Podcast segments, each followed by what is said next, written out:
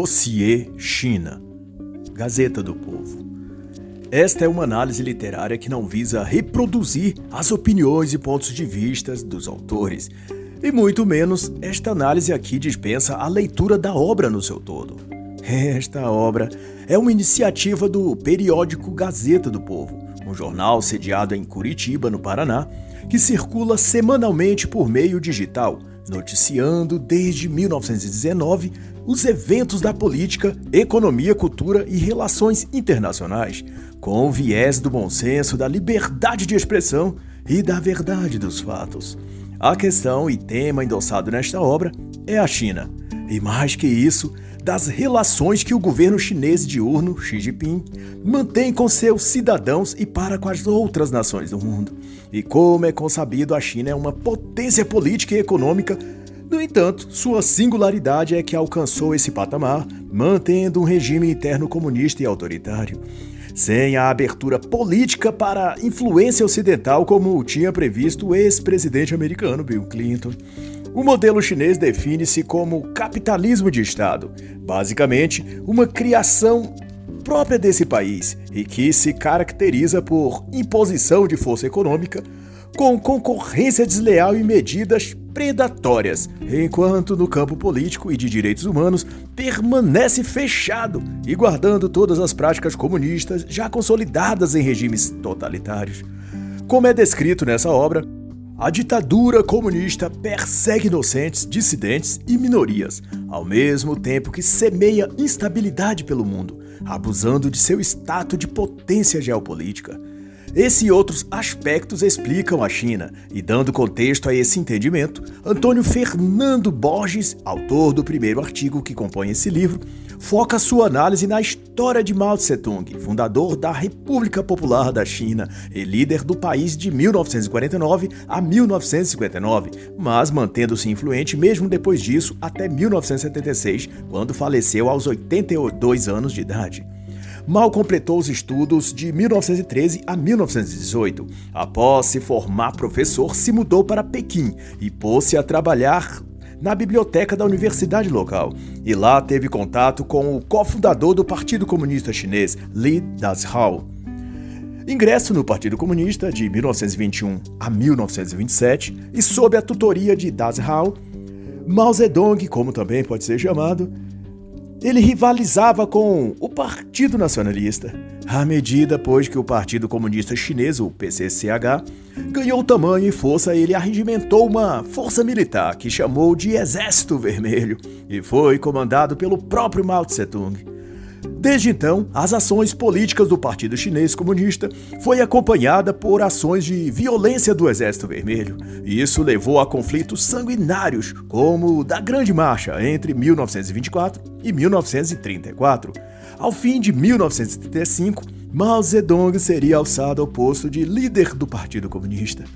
De 1949, então, após fundar a República Popular da China, Zedong implementou já à frente do país políticas desastrosas e desumanas, confiscou terras, prendeu e assassinou opositores e causou grande fome e morticídio em toda a China, havendo até casos de canibalismo, como os registrados na província de Fengjiang. Como demonstração do que pode surgir quando se une numa mesma pessoa incompetência e maldade, em 1958, Mao Zedong implementou o plano econômico do Grande Salto e determinou que os camponeses deixassem suas atividades agrícolas e passassem a fabricar aço em fornalhas de fundo de quintal e que usassem as próprias ferramentas para isso, suas pás, enxadas, rastelos, arados. E como lenha usasse seus móveis de madeira, quando o período da safra chegou, não havia quem pudesse colher e nem ferramentas. Todos estavam confinados em casa, fabricando aço e as lavouras abandonadas. Estima-se nesse período a morte de pelo menos 10 milhões de pessoas. No Caput Cultural, Mal elaborou uma ação focada nos jovens estudantes, lançando o Livro Vermelho, que dispôs a lavar a mente da juventude e mobilizá-los a deletar quaisquer professor, amigo ou familiar que fizesse críticas ao regime comunista de Mao Zedong. Fontes históricas contabilizam ao menos 2 milhões de chineses capturados e mortos só nesse tipo de ação. E as proezas do grande líder foram nefastas, imorais e assassinas além do limite. Ele promovia bailes de orgia sexual, disseminava doenças entre suas amantes, nunca escovava os dentes e raramente tomava banho. Mas seu esporte preferido era causar mal às pessoas, matá-las de fome ou assassinando-as em nome do inexorável Partido Comunista Chinês. O seu médico particular, Li Zihasui, publicou um livro em 1994 sobre Mao, em que definiu o líder chinês como pai omisso, marido infiel e amigo traiçoeiro. Durante o período do governo de Mao Tse-tung, cerca de 45 milhões de pessoas morreram, ou de fome, ou executadas. De acordo ao que relata Murilo Basso em seu artigo, utilizando como base o descrito por Fran de Couture, historiador e escritor holandês especializado em China. É contado que o grau de violência no regime de Mao Zedong era impressionante. As pessoas eram desumanizadas e qualquer ato era punido com morte ou espancamentos pois foram pais obrigados a enterrar seus filhos vivos sob pena de serem afogados em excrementos e urina. Crianças eram amarradas e jogadas em lagoa. Outros tinham as orelhas e nariz cortados. Mal proibiu que as residências tivessem cozinhas individuais. E as refeições eram feitas e distribuídas em cantinas comunitárias, no dizer de Zedong. Cozinhas residenciais eram um símbolo de egoísmo, e o que se pretendia o governo maoísta era implantar uma tal consciência socialista em toda a China. Ao estabelecer comunas agrícolas a partir de 1958, Mao decretou que os agricultores entregassem toda a colheita e tudo fosse coletivizado. O resultado foi a escassez de alimentos, que resultou em doenças e morte. Na província de Henan, mais de um milhão de pessoas foi morta de fome em três anos. Em outra comuna próxima, 12 mil morreram também de fome, isso no período de nove meses. Enfim, a promessa de Mao Tse-tung para a China, dirá o autor, era a construção de um paraíso comunista através da revolução, coletivização de terras agrícolas e a criação de comunas. Mas tudo o que produziu foi fome e morte generalizada. A receita típica do comunismo onde quer que seja implantado. Isso, e mais ainda, também é disposto por Rafael Azevedo no artigo seguinte. Ele conta que, além da medida econômica desastrosa de 1958, o Grande Salto, o regime maoísta também adotou nesse período o plano ou campanha das quatro pragas, que visava eliminar as quatro maiores fontes de pestilência que, dadas as condições à época, assolavam o país: os mosquitos, que transmitiam a malária, os ratos, que transmitiam a peste bubônica, as moscas e os pardais, que comiam as sementes, frutas e grãos, tirando dos camponeses o fruto do seu trabalho. Ninhos e ovos eram destruídos, filhotes trucidados e os pássaros adultos exterminados com estilingue, vai dizer o autor. Quem matasse mais pardais era premiado pelo governo, e só em Pequim 800 mil pássaros foram mortos em três dias.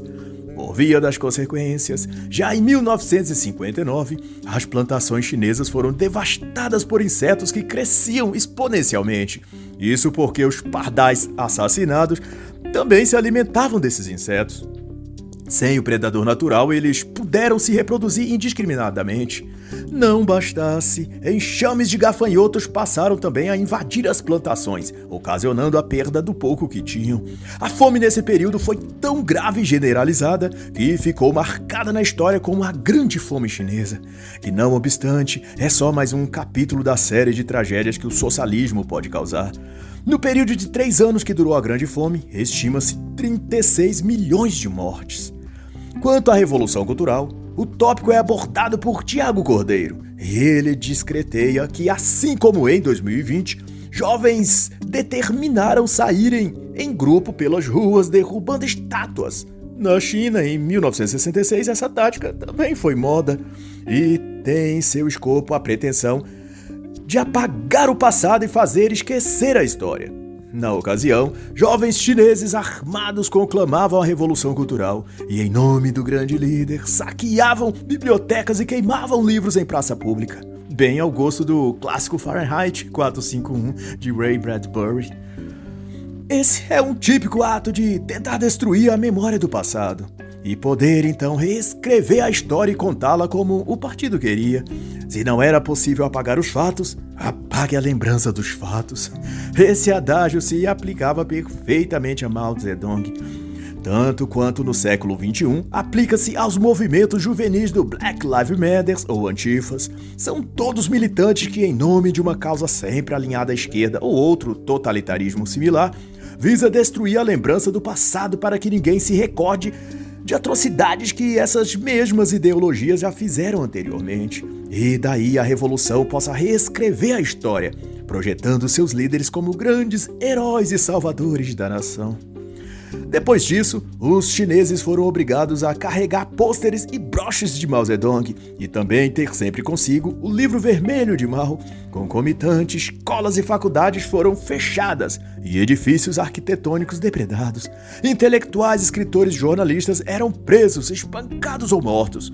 Jovens eram incentivados a delatar até seus familiares que criticassem o regime. A música que cantavam dopados até a alma com o veneno comunista era Papai e mamãe são queridos, mas o líder mau é mais querido. Como confessou o hoje advogado Zhang Hongbing, que à época, quando tinha 16 anos, entregou a própria mãe denunciando-a por ter ela criticado a Revolução Cultural e tendo sido ela espancada até a morte pelo cometido. A Revolução Cultural, promovida pelo líder chinês, apregoava zerar a cultura, os hábitos e as tradições do país ou seja, reconfigurar psicologicamente a mente de mais de 600 milhões de pessoas, que era a população da China na época. Ocorre que a Revolução Cultural seria responsável, ao final, por ao menos 20 milhões de pessoas mortas. Tanto que em 1981 o próprio Partido Comunista admitiu oficialmente que a Revolução Cultural de Mao Zedong houvera sido um erro, e a viúva de Mao foi então sentenciada à prisão perpétua. Em 1991, ela cometeu suicídio.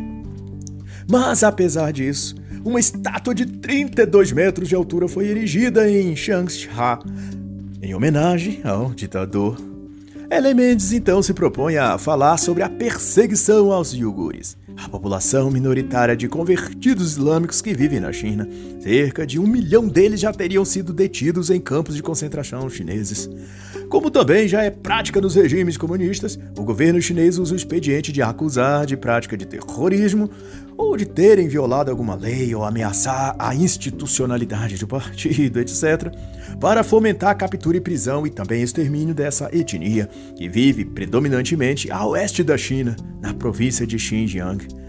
A tática de espionagem do PCCH para localizar e prender os iugures baseia-se na inteligência tecnofascista de seu regime. Usam malwares, hackers e acesso remoto aos celulares desses cidadãos e conseguem obter a gravação das chamadas, fotos e conversas deles, assim como sua localização. Daí basta que haja um sequer aplicativo não autorizado pelo governo instalado em seus celulares para configurar crime contra a República Chinesa e ele então ser encaminhado à prisão. Outro artifício é o uso das câmeras de reconhecimento facial, capazes de traçar um perfil racial para identificar os uigures e manter um registro de seus movimentos. Os uigures ainda são submetidos a um sistema de crédito social ainda mais rigoroso e punitivo do que para o restante da população. E nesses chamados de centros de educação vocacional, os uigures são forçados mediante tortura física e psicológica a renunciar sua fé e crenças. As mulheres uigures em áreas rurais são ainda obrigadas a realizar exames ginecológicos e a cada dois meses fazer teste de gravidez. Se constatada a gravidez, o aborto deve ser realizado. Guiziar Mogdin, conta a autora, morava no Cazaquistão, mas era chinesa. Em 2017, em visita à China, foi capturada depois de se descobrir que ela tinha o aplicativo WhatsApp instalado em seu celular. Após exame, foi verificado que ela estava grávida de dois meses e foi então forçada a abortar. Os médicos inseriram um aspirador elétrico no seu útero e sugaram o feto. Mas todo esse poder da China que apesar de todas as suas atrocidades, faz com que as nações livres do Ocidente se mantenham cegas e mudas diante de tudo isso, tem a ver com os braços que estende o poder do governo chinês para além de suas fronteiras. E é sobre isso que trata Maria Clara Vieira em seu artigo Os Braços Direitos na Repressão. Fato é que, se consolidar tal política repressiva, qual aplicada por Xi Jinping, é preciso uma rede de apoiadores. Eles são a linha de frente do Partido Comunista Chinês. Nessa teia, destacam-se jovens dinâmicos, intelectuais e devotados à causa, como Yao Ning, de apenas 36 anos e congratulado pelo próprio Xi Jinping. Ele, formado em duas universidades, inclusive Harvard, nos Estados Unidos, integra o quadro de apoiadores íntimos do líder chinês. E, como ele, uma seleta equipe de fanáticos e loucos condecorados com títulos pomposos, como membro notável do partido ou secretário excepcional, etc, etc. O que tem em comum, na verdade, é sua disposição de preencher o mundo com o esgoto fétido da ideologia comum chinesa de Xi Jinping. Robuk, Yassin e Yang fazem. Todos esses, o que eles fazem e são, é um bando de cães adestrados abanando o rabo quando Xi Jinping joga a bolinha para pegarem. E são esses devotos que matam e morrem pelo partido. E são justos que serão enviados para compor embaixadas ou assumir o comando de empresas estratégicas dentro de outros países, a servir, é claro, como espiões e artífices do caos, sob as ordens e esquemas do líder chinês. Tem sim, então, conforme a denúncia do documento A Arquitetura da Repressão, produzido por três pesquisadores e depois transformado em relatório oficial, publicado em outubro de 2021 pelo Instituto de Polícia Estratégica da Austrália, sob a sigla ASPI, ou ASP em português, e aqui discutido por Maria Clara Vieira em seu artigo. Dado isso, elenca-se que o governo chinês opera na região da etnia uigure por através de um sistema de vigilância e controle chamado Mecanismo Tríade, em que emprega a tática de operar sob o auxílio de três bases: os quadros do partido, oficiais militares e representantes dos próprios moradores, cooptados à custa de troca de vantagens, chantagens e coação. Esses últimos integram os comitês de vizinhança e visitam as famílias e lares para averiguar a conduta dos membros da família. Havendo algo suspeito, o infrator é conduzido por autoridade policial para uma triagem e interrogatório e de lá, se há suspeitas se confirmar, o tal é enviado para um centro de reeducação. Um dos critérios avaliados pelo comitê de bairro em suas visitas regulares é o status ideológico dos indivíduos daquela família sob visita. E isso deixa margem estratégica para que apenas uma alegação de que alguém ali violou essa condição, que é totalmente subjetiva, e pronto, a pessoa pode ser conduzida a interrogatório e posterior prisão. A lista de verificação que deve ser preenchida pelo comitê após a visita e enviada ao setor de checagem do governo consta perguntas capciosas e tendenciosas como: ao entrar na casa, os membros da família parecem perturbados e usam linguagem evasiva? Eles assistem a programas de TV em casa ou apenas DVD? Há algum item religioso na casa? Dando ainda mais margem à subjetividade dessa caça às bruxas que Xi Jinping pratica, o representante do comitê deve escrever no relatório se os pensamentos dos visitados estavam estáveis ou não.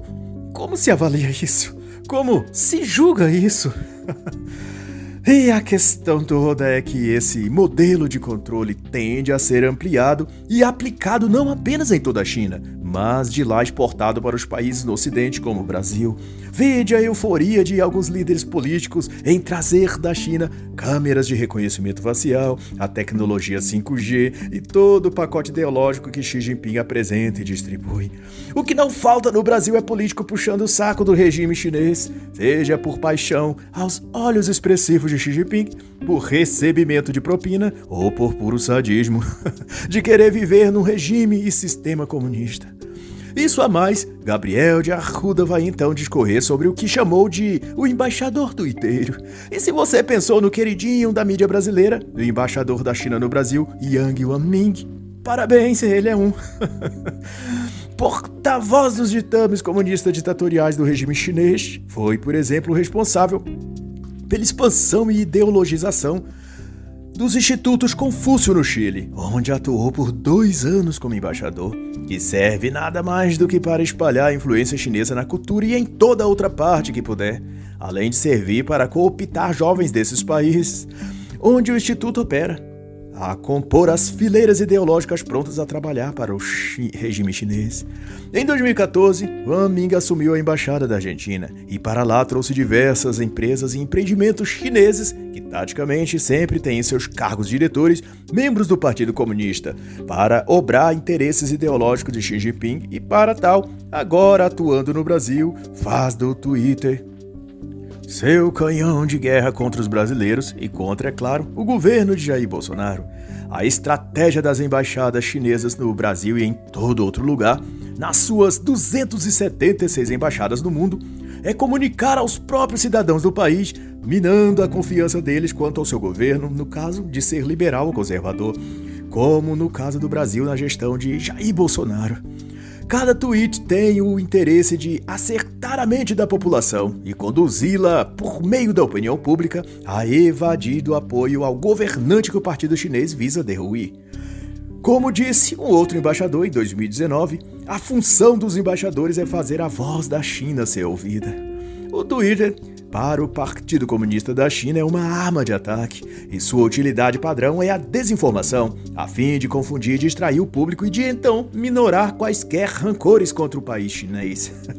Por exemplo, o cônsul chinês em Calcutá, na Índia, tuitou a informação falsa de que o Covid-19 teve origem nos Estados Unidos e chegou à China por meio de lagostas importadas do estado do Maine.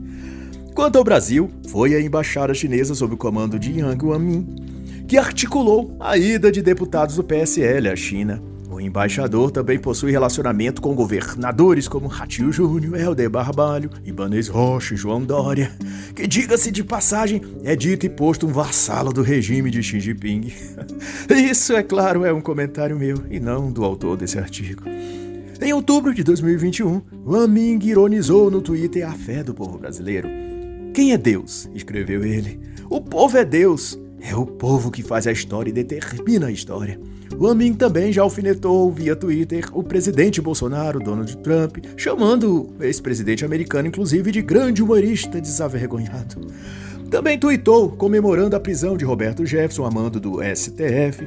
Chamou, em outro tweet, que depois apagou, a família Bolsonaro de o grande veneno desse país. Do que se deduz a partir das aventuras do embaixador nessa rede social, que, a exemplo de muitos outros, ele ali está posto para provocar os poderes da República a serviço da ditadura comunista chinesa. E assim encerra a análise da obra Dossiê China, da Gazeta do Povo.